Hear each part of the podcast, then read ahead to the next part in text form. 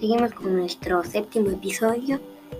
Cuando vemos las imágenes de las pirámides de Egipto, bueno, al menos yo no las conozco físicamente, nos sorprende ver tan obra gigantesca, tan, tan obra de gigantesca magnitud, que por lo que se ha descubierto fueron construidas por obreros libres, sí, así como lo oye. Por los gráficos descubiertos y su interpretación a los obreros se les pagaba en, en especie, o sea que realizaban un trabajo y recibían de pago alimentos como cebada, trigo y sal.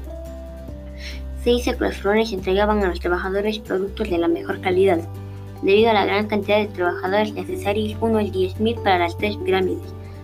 Durante los 30 años en que se construyeron las pirámides, se cree que una de las maneras en las que se atraía a los obreros y su familia era mediante una dieta abundante rica en carne, cuyos indicios se encuentran en los números los numerosos restos de ganados encontrados en estos puntos.